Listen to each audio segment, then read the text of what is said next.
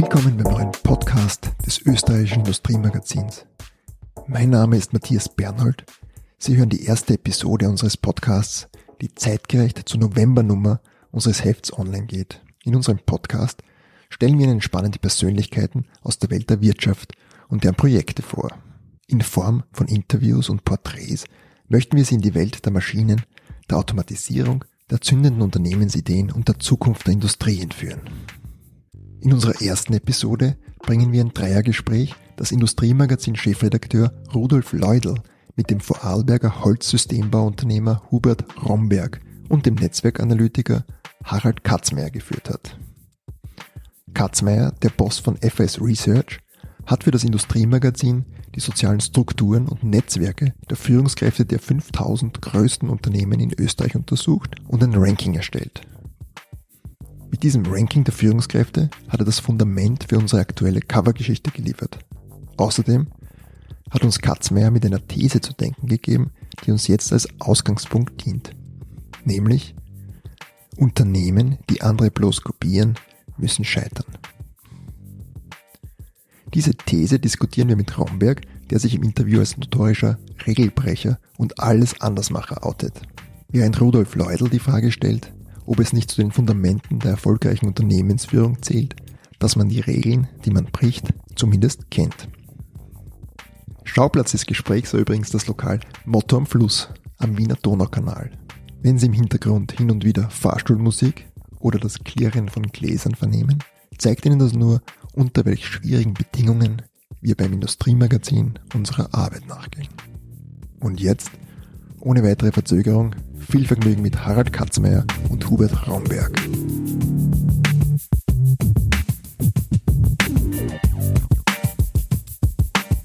Ich sitze heute mit zwei sehr spannenden Menschen am Tisch, die zumindest eine Sache gemeinsam haben. Vielleicht kommen wir drauf heute im Laufe des Gesprächs, dass es noch weitaus mehr Sachen sind, die sie gemeinsam haben. Sie beide verbindet, dass sie sich in ihrer Tätigkeit ganz intensiv, aber von ganz anderen Seiten kommend mit disruptiven Veränderungen auseinandersetzen, die die Digitalisierung mit sich bringt. Zu meiner Linken sitzt Harald Katzmeier. Harald Katzmeier ist Sozialwissenschaftler und Philosoph. Er ist Gründer und Geschäftsführer der FAS Research und zählt mit seinem Unternehmen zu den weltweit führenden Experten im Bereich der Analyse von Machtnetzwerken in der Wirtschaft. Zu meiner Rechten sitzt Hubert Romberg. Hubert Romberg ist CEO der Romberg Holding, dem fünftgrößten Bauunternehmen Österreichs, das sich seit 1886 in Familienbesitz befindet. Die Romberg-Gruppe ist gerade im Begriff, sich selbst neu zu erfinden und möglicherweise dabei die Art und Weise, wie wir in Zukunft bauen, neu zu definieren. Meine erste Frage an Sie, Herr Rombeck. Äh, Sie haben das Unternehmen 2004 in vierter Generation äh, übernommen. Wenige Jahre später ein Unternehmen gegründet, mit dem Sie möglicherweise das Geschäftsmodell Ihrer Vorfahren auf den Haufen werfen. Können Sie uns erklären, was Sie tun?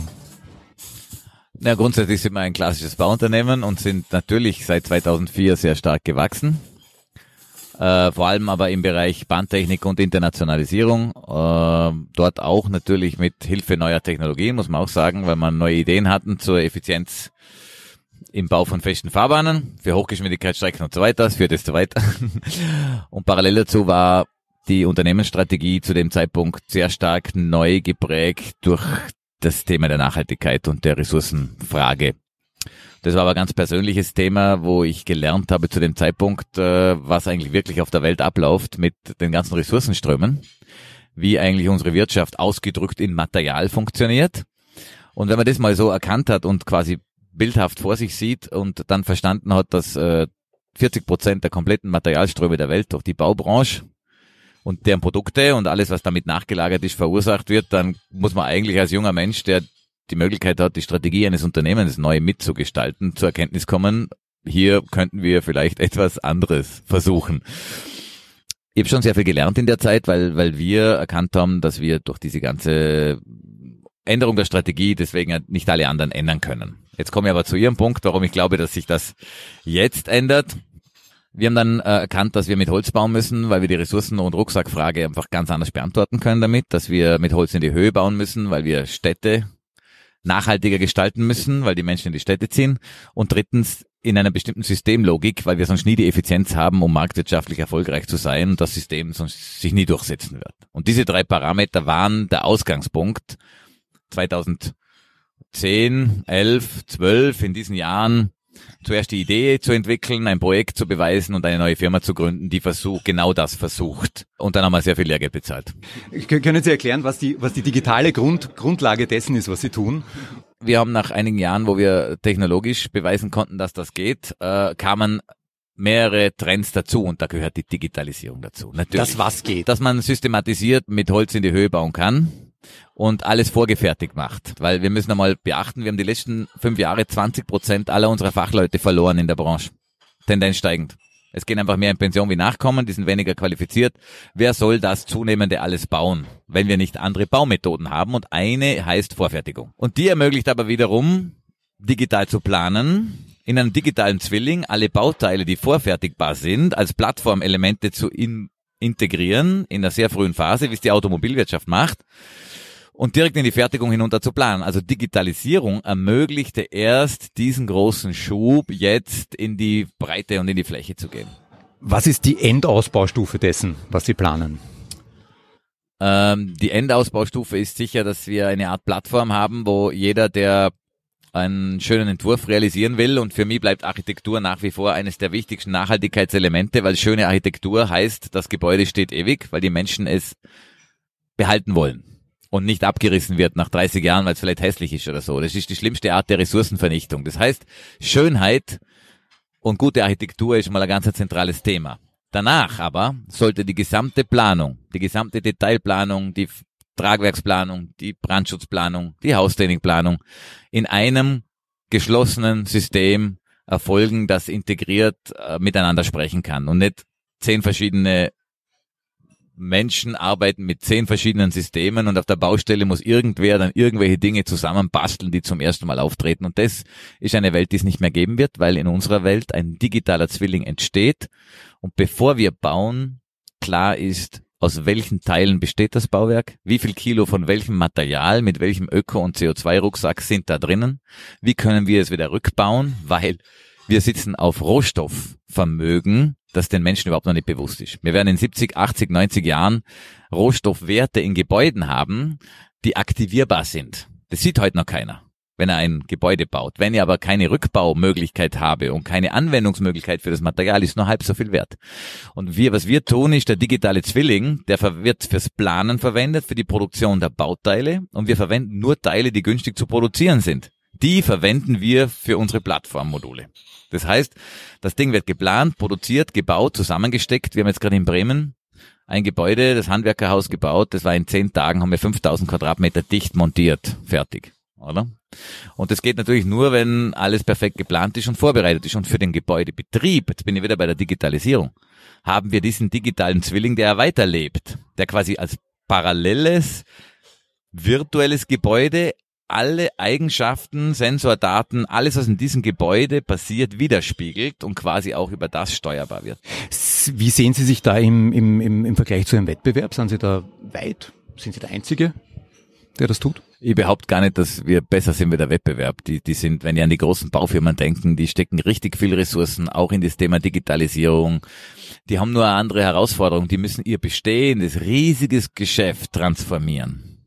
Das müssen wir zwar auch, aber wir sind mit unseren einzelnen Geschäftsbereichen sehr, sehr klein. Wir sind nur in Summe relativ groß, weil wir extrem viel, wir haben 90 Tochterfirmen auf die ganze Welt verteilt, überall eigenständige Unternehmer, die das führen. Jetzt tun wir uns natürlich leichter zum sagen, wir machen hier etwas ganz anders, ohne dass wir das Alte groß angreifen müssen. Und das, äh, das ist schon ein Riesenvorteil, dass wir einfach mit neuen Dingen bedingen, einen neuen Markt schaffen. Wir schaffen es, rückbaufähige, CO2-neutrale Gebäude zu bauen, auch anzubieten, ab sofort, das momentan kein anderer kann. Ja. Eine Frage an den, an den Harald Katzmeier, an den NetzwerkanalytikerInnen.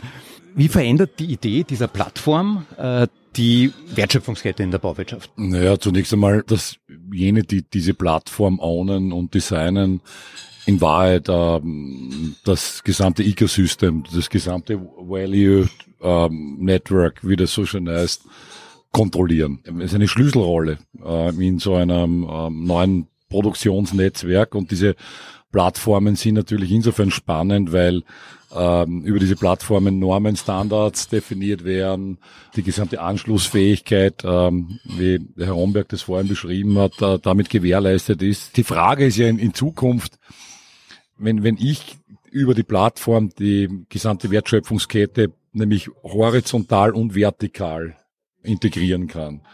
Dann ist natürlich die Frage weniger wichtig, wer hat welche Anteile an welchen Firmen, sondern es geht hier darum, dass bestimmte Flows und Ströme kontrollierbar werden. Und ich halte das für eine unendlich smarte und kluge Idee und Strategie von, von, von, von, von, von Hubert Romberg hier einfach vorgeprescht zu sein. Wenn das nicht hier jemand macht in Österreich, ich sage das auch so, aus einer standardspolitischen Frage, wird es jemand anderer machen. Und wir sehen ja quasi an den Plattformen, die es im B2C-Bereich gibt, an Amazon und so weiter, was das alles bedeuten kann. Herr Romberg, Sie haben jetzt ein paar Mal gelacht, als es ums Thema Ownership und Ecosystems gegangen ist. Äh, warum? Einer alleine kann nicht mehr alles kontrollieren als Plattform, aber wenn er im Zentrum eines Ökosystems ist, wo Wissen durchfließt, kann es auch sein, dass man nicht 100% der Kontrolle haben muss, aber immer am meisten weiß. Das hat da zwei Faktoren. Wir, wir, wir könnten, so wie wir strukturiert sind, kann ich gar nicht alleine so viel Geld aufbringen, so viel Projekte entwickeln, so schnell wachsen, dann müsst ihr an die Börse gehen.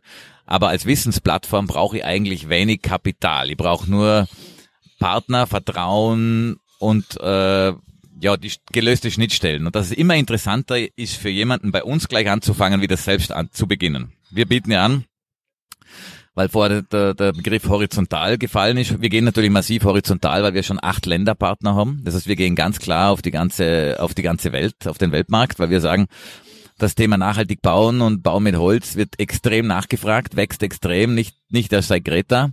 Und, und das Know-how ist schlichtweg nicht da. Es gibt nicht genug Ingenieure, es gibt nicht genug Berechnungsmodelle, es gibt nicht genug Architekten.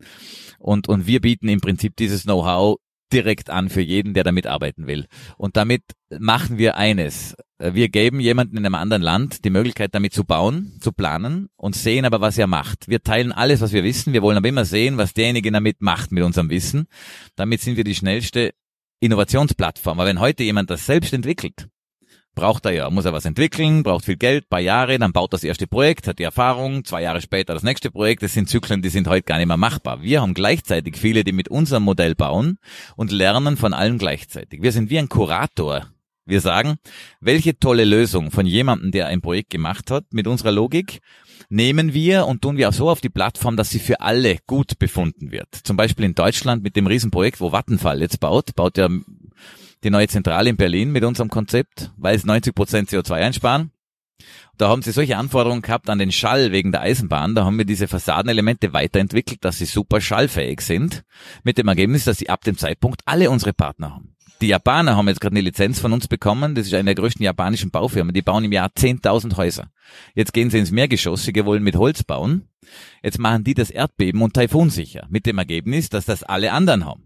Irgendwann haben Sie da, kommt haben der Sie Netzwerkeffekt. Da, haben Sie da ein Datenschutzthema nicht auch? Naja, überhaupt nicht, weil ich, ich habe drei, drei Lieblingsphilosophen. Banksy, ist kein Philosoph, aber ist für mich in meiner Augen, äh, Copyright is for losers. Hat er geschrieben, warum? Wenn ich mich laufend damit beschäftigen muss, wie ich mein Wissen absichere, dann bin ich ja im Status. Ich denke ja nicht nach vorne. Ich, ich schaue, wie schütze ich das, was ich jetzt habe, anstatt dass ich es möglichst rasch teile, zuschaue, wie andere damit etwas tun und noch schneller lerne. Also ist eine völlig andere Logik. Das heißt, Patente finde ich sowieso ein Riesenproblem und ich halte auch, äh, wenn ich die Chance hätte, auf dem WEF oder vor der UNO eine kurze Ansprache zu halten, würde ich denen sagen, wir brauchen keine neue grünen Technologien.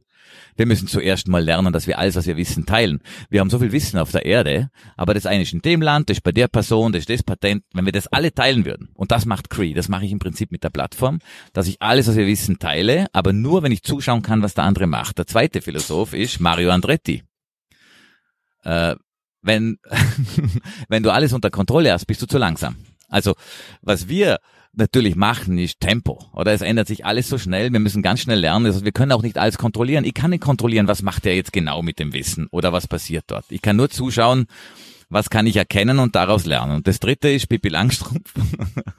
ich mache mir die Welt, wie sie mir gefällt, weil wir einfach eine Vision haben und ganz konsequent verfolgen. Meine Frage war jetzt auch gar nicht so sehr, ob Sie ein Datenschutzthema haben, sondern Ihre Kunden.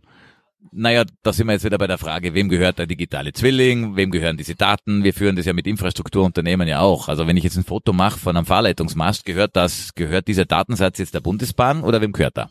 Das ist eine Endlosdiskussion. Ich bin ein Freund von Open Data. Wenn wir keine kritische Infrastruktur haben, okay, die wir schützen müssen, das kann man definieren. Ansonsten gehören die Daten den Menschen und den Firmen. Und wenn wir in Österreich es schaffen würden, diese Philosophie einmal rauszubringen, wären wir als Innovationsland unerreichbar. Weil wir natürlich so viel voneinander lernen würden und Zugriff uns geben würden auf das gegenseitige Wissen. Und in Wirklichkeit sind wir leider so erzogen worden. So, also hier gibt's einen Kuchen, der hat eine bestimmte Größe.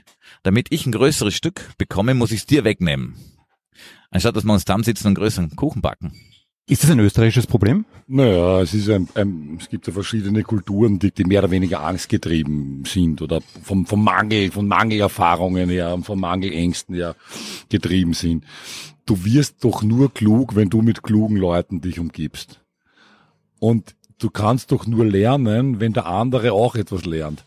Also wenn der andere mir quasi irgendwann einmal nichts Neues und Spannendes zu sagen hat, dann kann ich auch nicht klüger werden. Und natürlich sind diese gesamten von, von, von Status äh, und Besitzdenken geprägten Kulturen, Unternehmenskulturen oder Marktkulturen äh, desaströs im Hinblick auf die Lern- und Entwicklungsfähigkeit. Und natürlich heißt quasi äh, etwas teilen immer auch ähm, ein bestimmtes Risiko. Zahlt es sich wirklich aus, wenn ich einmal enttäuscht wurde in meinem Leben, niemandem mehr zu vertrauen? Ja? Und und da heißt die, die, die oder, oder ist diese, oder ist es ein Unsinn, weil ich mich damit selber quasi von meinen Quellen abschneide und, und so weiter. Und das führt eigentlich zu einer ganz einer wichtigen Frage. Schaffen wir es Ökologien, in denen wir äh, uns wechselseitig nach oben schrauben, indem quasi ich etwas tue, was dem anderen ermöglicht, da Wertschöpfung zu betreiben, der etwas tut, was jemanden Dritten ermöglicht, Wertschöpfung zu betreiben und der wiederum mich quasi in meinem Vermögen äh, Dinge zu tun, die nützlich und wertvoll sind, befördert. Und diese Ketten, diese Zyklen, wir nennen sie autokatalytischen Zyklen, sind nicht nur die Essenz von erfolgreichen Märkten, sondern alle, die sich mit der Biologie des Lebens beschäftigen, das ist die Grundlage des Lebens. Netzwerke, die quasi hierarchisch sind, also wo wir sogenannte lineare Wertschöpfungsketten haben, also A beliefert B, B, C, C, D, wo es keine Feedbackschleifen gibt, sind natürlich immer steril und was wir heute benötigen, sind mehr denn je diese lebendigen, äh, vitalen, äh, ganz schnell lern- und entwicklungsfähigen Netzwerke. Aber es gibt eines, und das haben Sie gesagt, Herr Romberg, das dafür es benötigt, dare to trust. Du musst es wagen, quasi dem anderen zu vertrauen. Wir haben ja es geschafft, auch jetzt mit einer neuen Initiative, nennt sich Plattform V in Vorarlberg, ausgehend von der industriellen Vereinigung, haben wir gesagt, so, bevor wir uns irgendwelche Spezialisten herholen von außen alleine. Es gibt sicher andere Firmen in der Region. Man kennt sich ja persönlich. Also alle Unternehmer kennen sich in Vorwerk eigentlich persönlich und vertrauen sich. Warum frage ich nicht die anderen Kollegen, ob sie nicht auch in Sachen Blockchain einmal was tun wollen? Oder in Sachen Smart Contracts oder was immer die Themen, die uns halt ja hier begegnen. Dann haben wir rundum gefragt und sagen, ja, das wäre eigentlich cool, dann machen wir das doch gemeinsam, ja. Und jetzt haben wir festgestellt, dass wir über die Plattform V themenbezogen mit diesen neuen Themen, Digitalisierung, alles, was damit zusammenhängt, neue Geschäftsmodelle, haben wir jetzt die Plattform V gegründet, wo mittlerweile 36 Unternehmen sind. Das heißt, zu bestimmten Themen kommen Unternehmen verschiedenster Art zusammen und diskutieren, was das für sie heißt und lernen gemeinsam. Das ist unglaublich, was hier an Wissen auf einmal ausgetauscht wird. Das muss man sagen, da, da zeigt sich wirklich in real time, wie innerhalb von sechs Monaten Wert generiert wird für alle aus dem Nichts de facto. Weil Wissen teilen verbraucht ja keine Ressourcen, kostet ja auch nichts. Wäre so eine Plattform V in den USA da auch möglich? Vielleicht die Frage an den Harald Katzmeier, der, der im Silicon Valley einiges an Erfahrung gemacht hat. Naja, ähm, das ist unterschiedlich.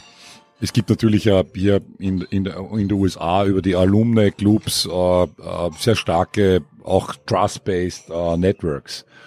Aber im Wesentlichen sind ähm, so, so etwas, wie, wie es da jetzt in Vorarlberg äh, gibt äh, und wie es da beschrieben ist, ganz, ganz rar und selten. Amerika hat ein riesen Trust-Problem und deshalb quasi auch diese Obsession mit dem Contracting und, den, und, und, und diese unpackbaren Non-Disclosure Agreements, bevor man nur einen Kaffee miteinander trinkt. Und vielleicht darf ich hier etwas sagen irgendwie. Äh, wir, wir sprechen immer darüber, dass die Welt immer komplexer wird die Menschheit hat in der äh, äh, Geschichte, in ihrer Geschichte ein Mittel entwickelt, das Komplexität reduziert wie nichts anderes. Und dieses Mittel heißt Vertrauen. Und immer dann, wenn wir aufhören, uns zu vertrauen, dann wird's komplex. dann beginnen die Verträge, dann gibt's das, diese ganze ah, mühsam. Kann ich dem das sagen oder nicht? Schwierig.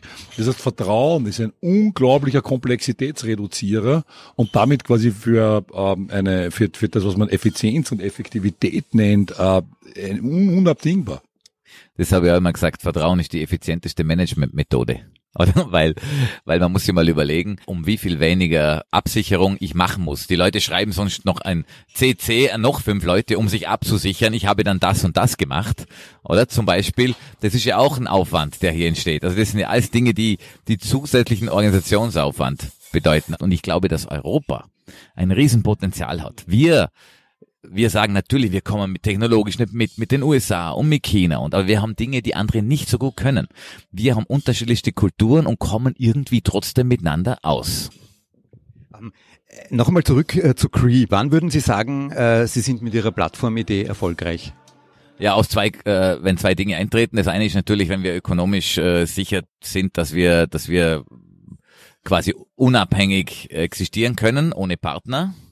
Das heißt, wenn wir noch mehr, mehr Länder dazu gewinnen, noch mehr Projekte, weil wir kassieren ja Royalties. Das heißt, für jedes Projekt, wo gebaut wird, kriegen wir einfach pro Quadratmeter Geld und dafür teilen wir alles, was wir wissen. Das zweite ist, dass wir natürlich für Revenue Streams, die dann über unsere Plattform laufen, als nächstes, wir sind ja sozusagen wie der Shop für einen Zulieferer, der dort gefunden wird. Wenn das ökonomisch läuft und wir groß genug sind, dann würde ich sagen, das war erfolgreich. Das zweite ist, ich wollte auch einen Unterschied machen, deswegen haben wir es gemacht. Wenn wir wirklich auf in den nächsten 10, 15 Jahren auch in Sachen Klimaschutz, in Sachen beste Lösung was tun wollen, müssen wir jetzt endlich das, was wir wissen, teilen alle miteinander. Das bringt, wir haben nicht mehr die Zeit, dass wir hier rumspielen und jeder, na, das gehört nur mir. Und das wäre für mich ein Erfolg. Ich wollte nie nur fünf, sechs grüne Gebäude im Jahr bauen, sondern dass die ganze Welt mit dieser, mit diesem Know-how und dieser Logik baut man muss auch sagen, die besten Ingen äh, Architekturbüros der Welt sind momentan regelmäßig bei uns und wollen, dass ihre ganzen Büros trainiert werden, weil sie wissen, ich möchte mich differenzieren. Wir brauchen neue Lösungen.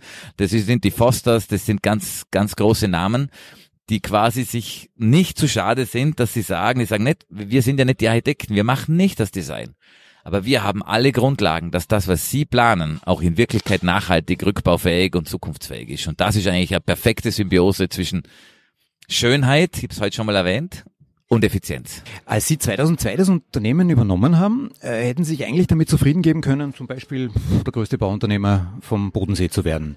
Woher kam Ihr Anspruch und woher kamen die Mittel, dann doch was radikal anderes zu machen? Ja, also es sind zwei Themen. Ich war natürlich mit dem Aufbau der Bahntechnik, wo wir sehr stark uns internationalisiert haben, gewachsen. Zum Glück, mit sehr viel Glück und einem starken Team sehr erfolgreich. Das war das eine. Das war, glaube ich, so ein bisschen für mich ganz wichtig und der Persilschein, okay, ja, also ich glaube, der kann was. Da habe ich natürlich viel Freiraum dann bekommen für andere Dinge. Ich muss aber gleichzeitig sagen, dass ich mit, der, mit dem Beginn des Holzsystembaus zum damaligen Zeitpunkt zu früh war. Fehler gemacht habe im Management auch, Dinge, die falsches Geschäftsmodell, dreimal geändert, lernen halt, oder? Und das hat auch sehr viel Geld und Zeit gekostet und das war auch zu Recht, hat es zu Konflikten auf Gesellschaftsebene geführt, muss man ganz klar sagen. Das hätte ich vielleicht besser managen sollen, aber heute bin ich eigentlich ganz froh, dass alles so war, wie es war, weil ich glaube, jetzt ist, sind wir am richtigen Ort, weil es gibt ja so einen Spruch zwischen zu früh und zu spät. Ist nur ein Moment. Mhm. Was war konkret Ihr größter Fehler? Naja, ich mich äh, zu wenig drum kümmert. Also ich habe einfach zu viele Dinge am Schirm gehabt, oder? Und und da war der Fokus nicht möglich, wie es weitergeht. Mhm. Wenn man dem Herrn Romberg zuhört, dann äh, hat man das Gefühl, er will eigentlich in jedem einzelnen Bereich was radikal anders machen. Ist das eine Qualität, die ein erfolgreicher Unternehmer haben muss oder kann man auch mit weniger erfolgreich sein? Es gibt, wird immer Bereiche geben, wo man mit weniger äh, erfolgreich sein kann. Die Frage ist aber den eigenen Anspruch. Am Ende geht es ja darum, wozu sind wir hier und was ist unser, unser Sinn und wie motivieren wir uns? Was ist unser Platz in dieser Welt? Und ich glaube schon, dass der Herr Romberg ein wunderbares Beispiel und wo klar wird, dass äh, man äh, um um sich weiterzuentwickeln, um zu wachsen, wir ständig unsere Komfortzonen verlassen müssen. Und das ist ja das Interessante mit den Komfortzonen. Wenn man die Komfortzone, die man hat im eigenen Leben, nicht verlässt, wird sie immer kleiner. Das heißt, die, man kann sie nur, die Komfortzone kann eigentlich nur gleich groß bleiben, wenn wir sie ständig auch wieder verlassen. Und dazu gehört aber eines, und das ist einfach, und das gefällt mir, ist diese unabdingbare Neugierde und Offenheit den Dingen gegenüber. Neugierde. und auch der Enthusiasmus dem Neuen gegenüber, die Offenheit.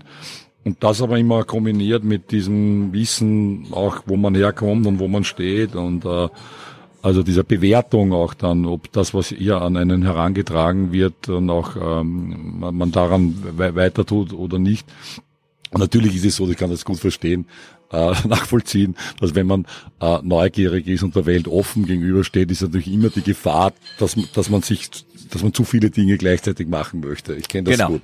Und auch den Eindruck, den man weg war, man spricht natürlich auch, selbst wenn 80 Prozent des Geschäftes, das du machst, eigentlich wirklich operativer Knochenjob ist oder das bestehende Geschäft auch nur ganz normal inkrementell weiterzuentwickeln. Sprechen tut man ja normal über die Dinge, die einem ein bisschen aus diesem Alltag heraus auch befruchten und spannend sind und dann entsteht aber der Eindruck, eigentlich, der macht ja nur sowas oder? Und da muss man ein bisschen aufpassen, dass man nicht eigentlich auch, und das ist ein bisschen mein Image, das ich vielleicht auch habe, was vielleicht nicht so gut ist jetzt, so quasi, ja, der schwebt ja nur ganz irgendwo anders unterwegs und, und das tut mir manchmal ein bisschen weh, wenn man dann nur so quasi abgetan wird, aber damit muss ich auch leben. Äh, ich, ich muss so trotzdem mal auf die, auf die 20 Prozent zurückkommen. Ich glaube, von Ihnen stammt das Zitat, wir wussten nicht, dass es geht und konnten es deswegen tun. Ja, genau das, das war jetzt wirklich so, weil, weil, wie ich begonnen habe und gesagt habe, ich möchte in die Städte gehen, wir können mit Holz bauen, Holz kann viel mehr, die Eigenschaften angeschaut hat, die Rucksäcke angeschaut haben und gesagt habe, wir können 100 Meter bauen. Wir werden 100 Meter mit Holz bauen. Und dann hat jeder gesagt, das geht nicht. Jeder Fachmann hat mir erklärt, dass das nicht geht. Und ich war ja kein Fachmann in Sachen Holz und das, darum stimmt der Spruch auch, oder? Weil ich eben nicht gewusst habe, dass das nicht geht, haben wir es gemacht. Ja, wenn Sie in einem Raum sitzen, wo mit, und Sie haben ein Team und Sie wollen mit dem Team was erreichen und jeder in dem Raum erklärt Ihnen, warum das nicht geht, dann müssen Sie das Team auswechseln oder einen Raum wechseln, weil Sie, Sie brauchen das Team noch, das ist ganz wichtig. Wenn die Idee manifestiert ist, nehmen Sie dieses Team zum Challengen. Okay, holen Sie sich die kritischsten, besten Fachleute her. Die müssen das ganz hart prüfen. Und da muss es bestehen. Aber niemals, um das zu entwickeln.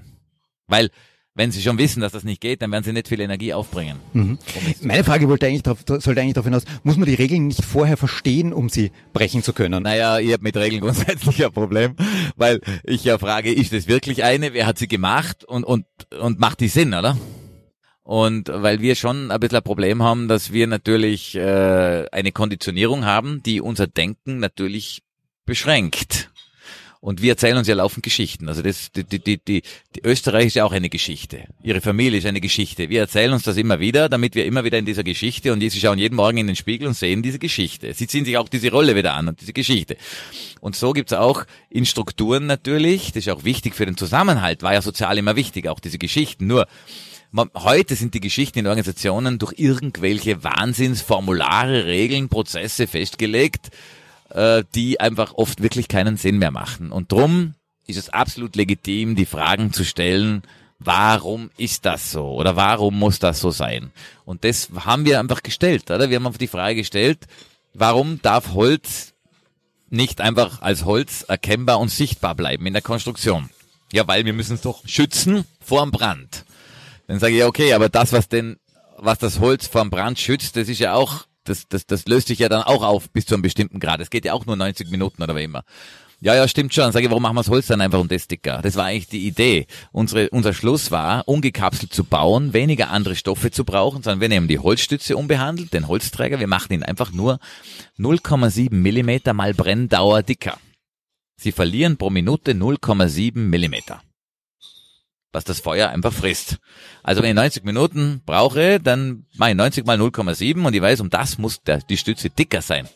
Weil der Holz leitet die Wärme nicht, das Innere hält. Vor allem geht das Feuer sowieso von selber auf, wenn ich dann mit dem Bunsenbrenner draufhalt. Also das war eigentlich die völlige klare Logik, kam aber so nicht vor in keiner Berechnung. In der Berechnung stand einfach nur, tragende Bauteile dürfen nicht brennbar sein. Oder sind zu schützen vor Brand.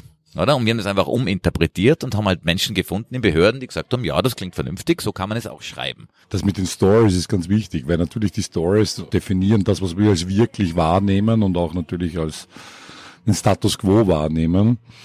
Und äh, Leadership besteht natürlich immer darum, nicht nur zu erkennen, äh, wo, wohin die Reise gehen soll und, und äh, auch wie wir dorthin kommen, sondern auch dieses, warum wir dorthin wollen. Wir sind in einer Zeit, wo wir aufgrund der geopolitischen Situation, aber vor allem auch der Gesamtlage der, der Ökologie, Stichwort Klimawandel, da aufgerufen sind, Regeln zu brechen. Wir können in bestimmten Bereichen den Status quo nicht fortsetzen, weil der Status quo äh, uns nicht nur in eine Sackgasse führt, sondern in vielleicht noch etwas viel Schlimmeres. Was ist eigentlich die Geschichte der gesellschaftlichen Vision, die Sie haben, die Sie gerne erzählen würden? Naja, das, das ist, glaube ich, das, was ich versuche jetzt auch mit dem Unternehmen. Wir haben eine neue Holdingstrategie, die wir, an der wir gerade arbeiten.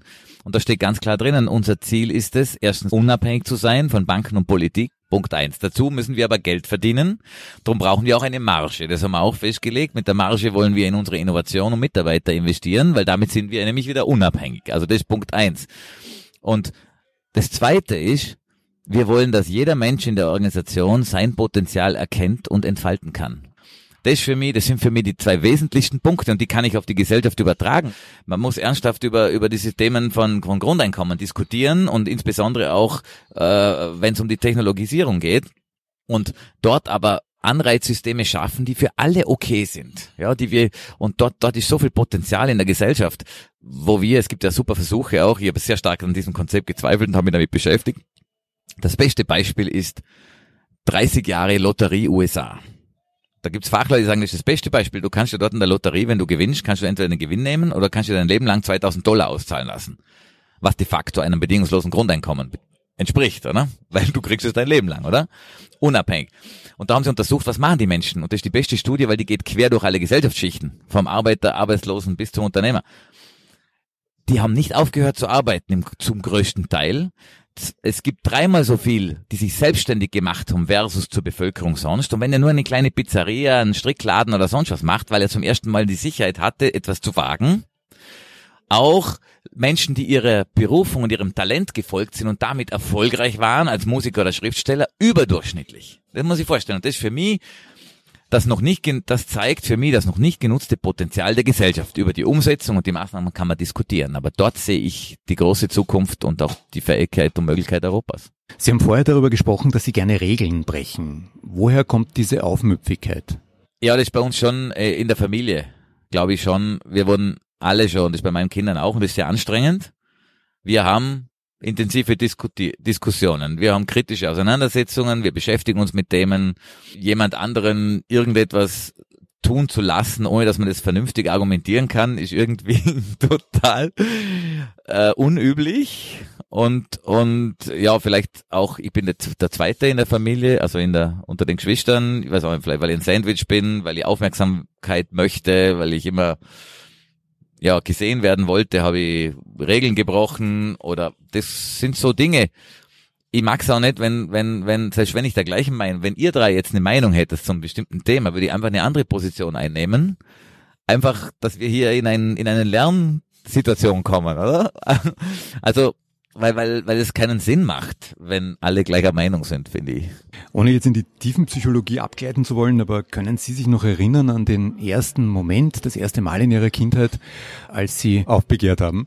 So ganz auf den Punkt kann ich es nicht bringen, aber wir sind natürlich schon, auch ich, mein Vater, wir sind alle in Strukturen ja aufgewachsen, die relativ, äh, wie sagt man, ja, Familienunternehmer, Patriarch dominiert, da war klar, was zu, zu passieren hat und so weiter einerseits. Und wir haben das auch gewusst, wir haben es auch geschätzt, diese familiäre, das, was wir eigentlich als Junge dann nicht so gerne haben, irgendwie ja, Ostern, immer Familienfeste zusammen, das schätzen wir heute sehr und sogar meine Kinder schätzen es, dass wir das gemacht haben, oder? Und gleichzeitig habe ich dabei natürlich, jeder hat kultiviert, vielleicht als Gegenpol eben seine Themen, wo er für sich frei war. Ich habe ja auch während meinem Studium mit, mit, ja, Techno-Partys und irgendwelchen Dingen einfach versucht, meine Unabhängigkeit zu bewahren, weil ich sage, ich möchte einfach mich selbst auch erhalten können und unternehmerisch denken, aber warum das eigentlich so ist, das, über das denke ich jetzt einfach mal nach. Danke. Vielen herzlichen Dank.